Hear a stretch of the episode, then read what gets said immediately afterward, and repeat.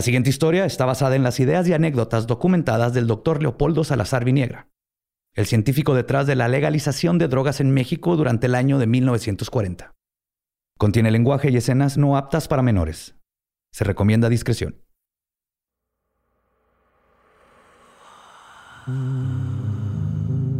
De seguro no se aguantaron las ganas y ya le fueron a preguntar al internet si es verdad todo lo que estoy contando. ¿no?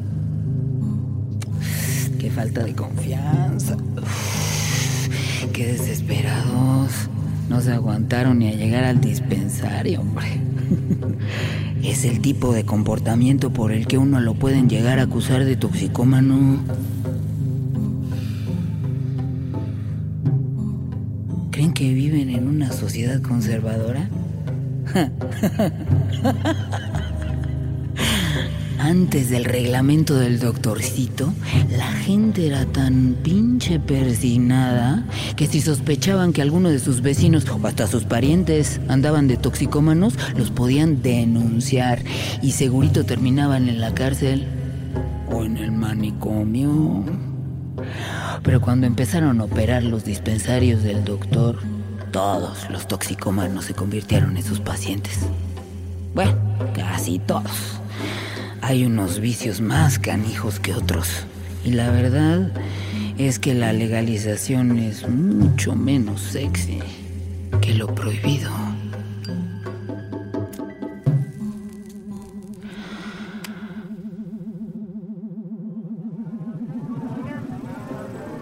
Todos estos mismos que andan aquí bien formaditos, afuera del dispensario, son los mismos que antes andaban robando para poder comprar en la meche o chillando para poder escapar de la tira.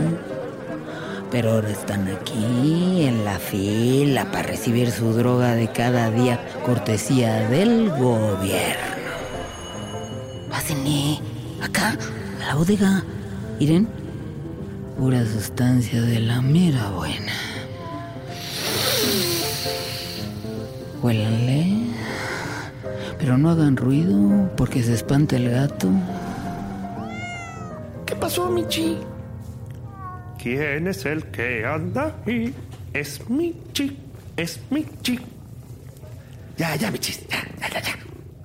A ti ya te tocó tu dosis. Ahora tengo que terminar de preparar el atún de los de afuera. A ver, a ver. Ya anotamos las cantidades, solo faltan las jeringas. Michi, ya. No seas impaciente. De morfina, ¿cuánto tenemos? Dos, tres, cuatro.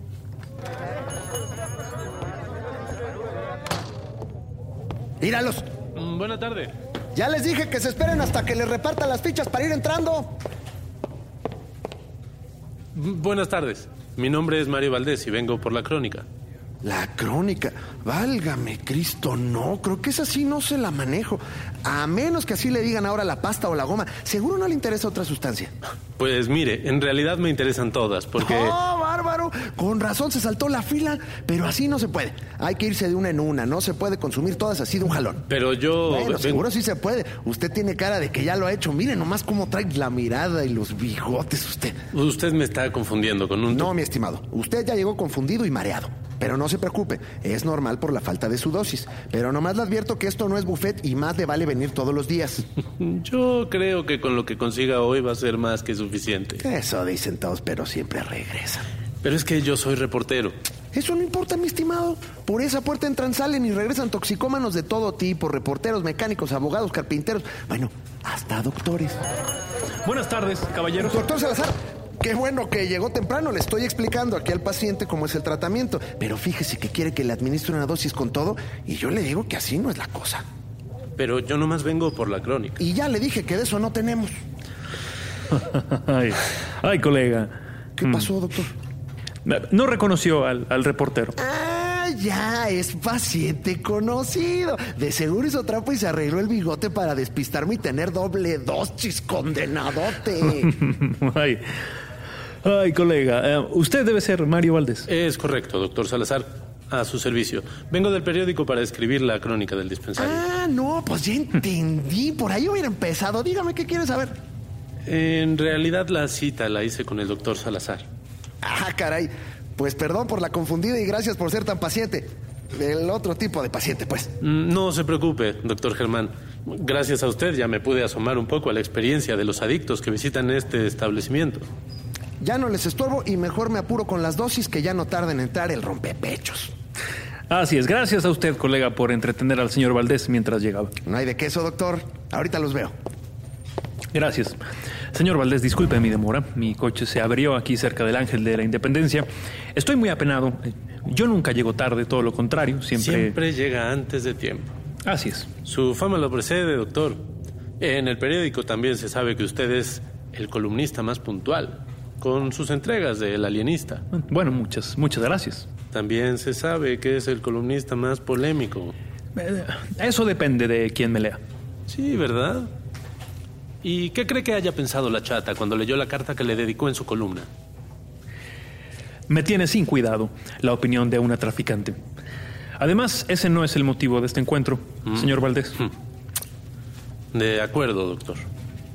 Pero debe comprender que a la sociedad le gustaría saber si usted ha estado en contacto con la traficante más poderosa del país. Lo que la sociedad necesita es conocer la labor que estamos realizando en estos dispensarios. Y estoy seguro de que su reportaje nos ayudará a terminar con los rumores que eh, quieren desprestigiar la aplicación del reglamento de toxicomanías. Por supuesto, doctor. ¿Le molesta si empiezo a tomar notas? Adelante, por favor, para eso estamos. Parecía que el doctorcito siempre tenía todas las respuestas correctas para justificar sus locuras. Pero a veces ni eso es suficiente para cambiar la opinión de la sociedad. Sonoro presenta Toxicomanía, el experimento mexicano. Episodio 2. ¿Aquí regalan drogas? Pues bien, ya me comentaba el doctor Germán que por esta puerta entran todo tipo de viciosos que vienen aquí para recibir una inyección. Verá, señor Valdés, eh, es más complejo que inyectar viciosos. Aquí nos dedicamos a tratar a pacientes con algún tipo de adicción. Platicamos con ellos y nos interesamos en su historia de vida para poder llevar un mejor registro de su condición médica. Es muy importante, señor Valdés, es, muy importante que describa a los toxicómanos en su artículo como pacientes. Pacientes que merecen vivir en la sociedad sin miedo a ser criminalizados. Yo entiendo, doctor, pero para muchos de los lectores de nuestro periódico estos pacientes, como me pide que me dirija a los toxicómanos, son una plaga. Una plaga que ahora está bajo la tutela del gobierno. Millones de toxicómanos enviciándose con los impuestos que paga la gente honrada. ¿Eso le parece justo, doctor? Le aseguro, señor Valdés, que los toxicómanos no son una plaga que esté sangrando las arcas de nuestros impuestos. Esa percepción es en realidad un horrible prejuicio que se ha llevado al extremo. En esta ciudad apenas y llegamos a los 6.000 adictos. Y en el país entero no debe haber ni 10.000. 10.000 toxicómanos en una sociedad de 20 millones de habitantes. Es correcto. Es correcto. Y la sociedad no comprende que muchos de estos pacientes son víctimas de múltiples abusos. ¿Qui- ¿Quién podría estar abusando de estas personas, doctor? Uy, sus familias, la policía, los traficantes. Mire usted, los, los prejuicios no le permiten a los toxicómanos confesarle a sus familias que padecen alguna adicción. Porque si lo hicieran, serían estigmatizados como degenerados, como delincuentes. Y ningún toxicómano es un delincuente. Solo cuando los orillamos a delinquir. Si el gobierno no estuviera proporcionando el tratamiento gratuito, los pacientes seguirían haciendo cualquier cosa para conseguir la droga en el mercado negro. Y por eso es mejor regalárselas. No, señor Valdés, solo el tratamiento es gratuito. La dosis sí les cuesta unos centavos. 80 centavos para ser exactos. 80 centavos por una inyección de morfina que en la Merced les podría llegar a costar hasta 50 pesos. 50 pesos. Eso cuesta un reloj de lujo. Eso es lo que nuestros pacientes están ahorrando. Y eso es lo que los traficantes están dejando de ganar. Así es. Exactamente, según mis cálculos, alguien como la chata debe estar perdiendo eh, como, como 3 mil pesos al día. 2.600 pinches pesos, para ser exactos. La tiene muy bien calculada, doctor. ¿Qué pasó, colega? La cifra, colega, la cifra. ¿Y qué me dicen de las dosis? Esas las calculo yo. ¿Cuántas dosis prepara al día? Pues entre 150, 200, 300. 300 dosis. No se haga, colega. Aquí el doctor Germán ha llegado a inyectar hasta 480 personas en un solo día. 479, para ser exactos. Es que fíjese que ese día el mendigo rompepecho se fue a cortar el pelo y sí logró engañarme. ¿Cómo engañarlo? Al principio habían algunos pacientes que saliendo del dispensario se iban a la peluquería de aquí a la vuelta para hacerse un corte distinto y volverse a formar por la dosis. ¿Y, y cómo lo resolvieron? Empezamos a ofrecerles doble dosis desde el principio. Bueno, eso y lo del sistema de fichas. Las fichas, las fichas, ay, por estar aquí en su crónica, ya se me fue el tiempo.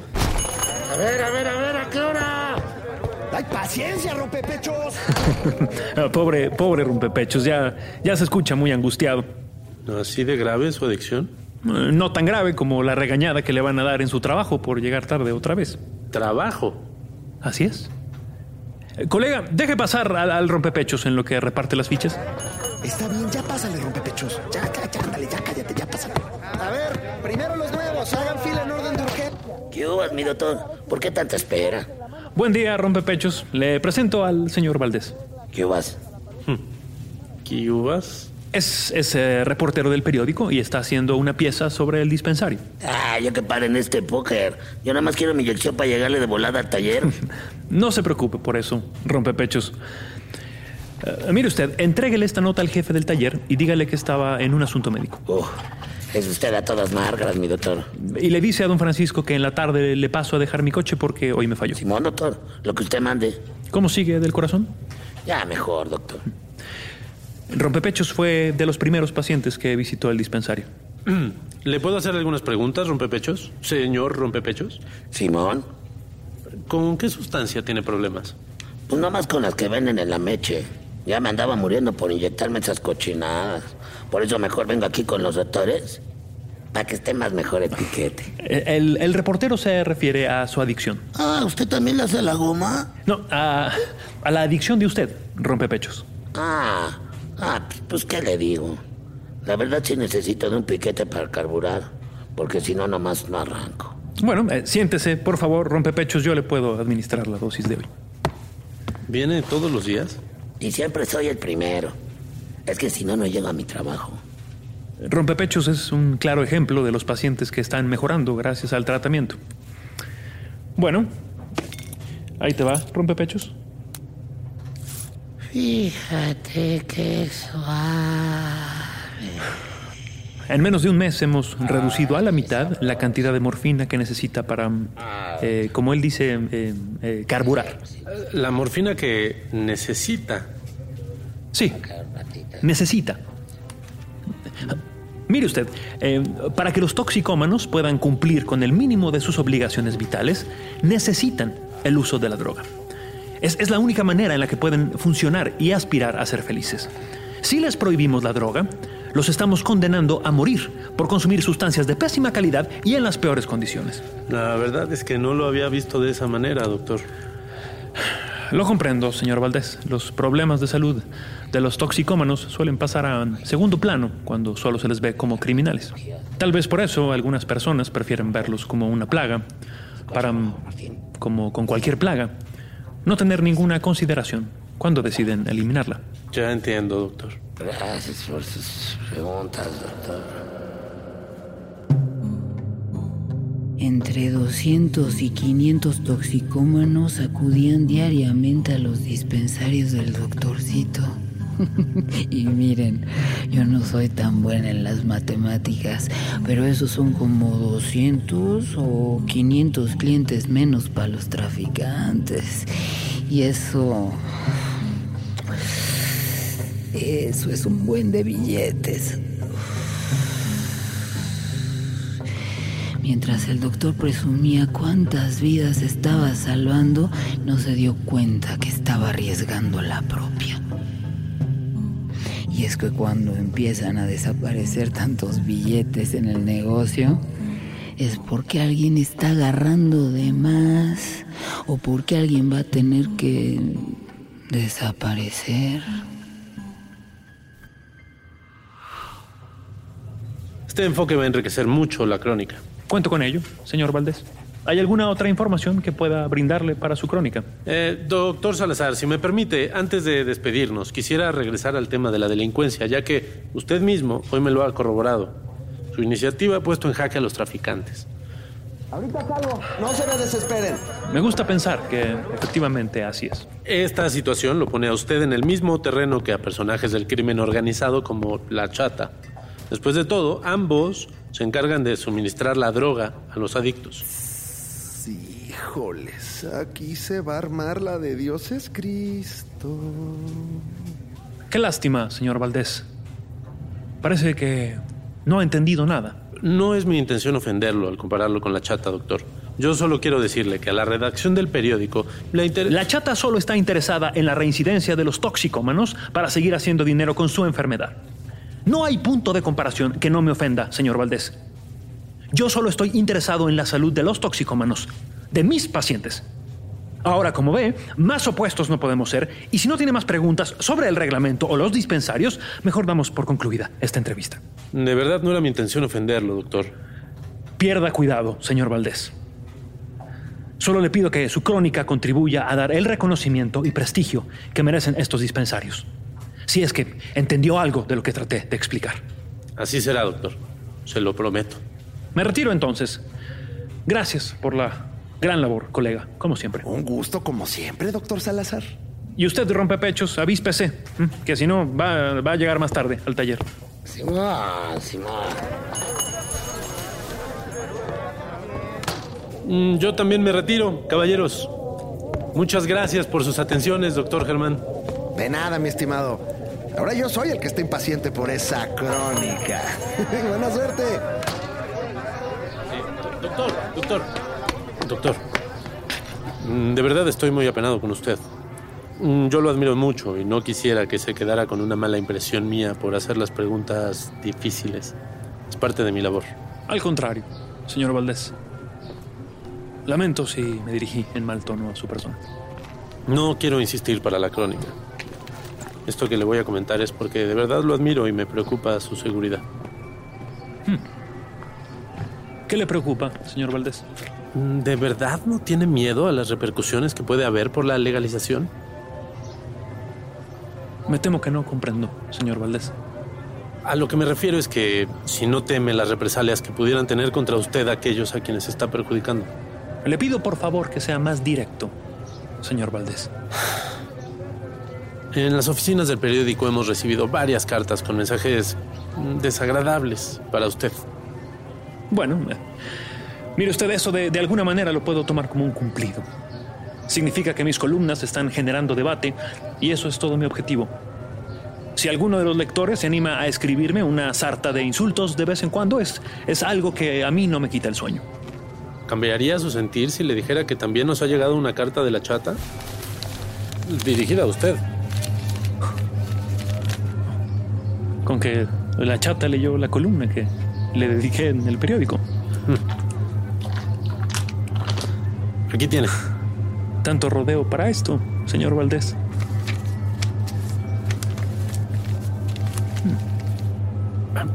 ¿Le puedo preguntar qué es lo que dice la chata? Pues parece que quiere que nos encontremos en la Merced en un par de días. Doctor, ¿no estará considerando seriamente tener una cita con la traficante más poderosa de México? ¿O, sí? Co- co- Con lo que está perdiendo por culpa de los dispensarios y después de la carta que usted le dedicó.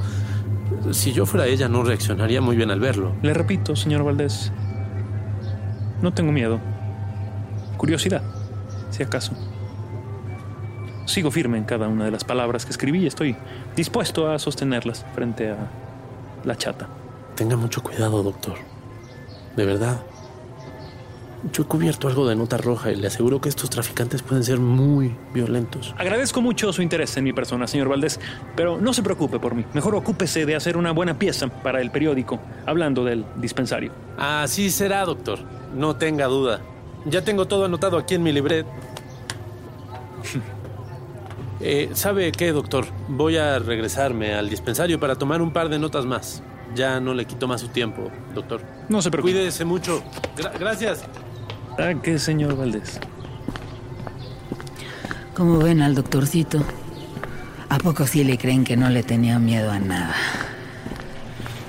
Nunca falta el desgraciado que dice que va a acabar con los traficantes, pero después de un rato se calman por exceso de billetes o de balazos.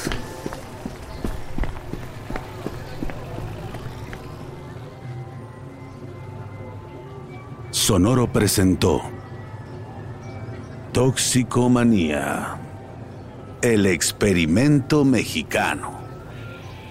¿Quieren escuchar lo que el pinche doctorcito me escribió en el periódico? Pelen oreja. Estimada Lola, tengo necesidad de dirigir a usted unas palabras y lo hago públicamente para no cometer el mismo error que todos los que con usted tratan asuntos que lo hacen de forma estrictamente reservada.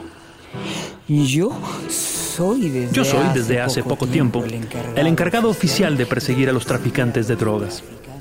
Es decir, entre otras personas, a usted, precisamente. Desde que se inició mi vida de funcionario, me hablaron de usted en forma elogiosa. Yo pensaba que usted, chata, digo Lola, era una mujer joven, hermosa y seductora, y hasta me inquietaba el momento en el que usted me tratara de hacer su cómplice, haciendo uso de sus dotes, porque soy, y esto se lo digo confidencialmente, ah, harto sensible a los encantos femeninos. Pero después me enteré, y no se moleste conmigo, que no había nacido usted bajo la advocación de Venus, y que además los años, la venta de tacos, el tráfico de drogas y la persecución de la policía habían redondeado su cuerpo inexorablemente. Pero esto no ha disminuido mi admiración para usted. Yo a usted la considero un producto de nuestro medio y nuestra época. Y después de esta carta, casi me siento obligado a echarle la mano. Pero, y, perdone la inmodestia, mis conocimientos en el asunto no me permiten ser optimista. Usted es, a pesar de su popularidad, factor de poca monta en el mundo del tráfico y su negocio tiene los días contados. Espero, Lolita, que ya tendremos, que ya tendremos ocasión de seguir tratando estos tópicos. estos tópicos. Hasta, Hasta entonces. entonces. Atentamente, Atentamente. Pinche doctorcito. Hijo de la chingada. Y ni modo que no citara a este cabrón para dejar las cosas claras. Si lo dejaba pasar así nomás, al rato cualquier pendejo iba a pensar que podía insultarme o afectar mi negocio sin ninguna consecuencia. y pues no, así no es, así no soy yo. Vénganse, ya es tiempo que les quede bien claro con quién están tratando. Toxicomanía, el experimento mexicano, es un podcast de Sonoro.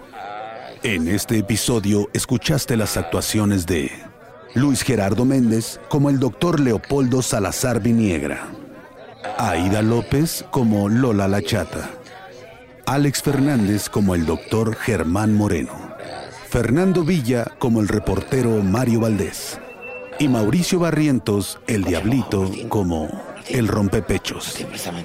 Visita toxicomanía.com para consultar los créditos completos y conocer más detalles sobre la investigación e historia del doctor que impulsó la legalización de 1940.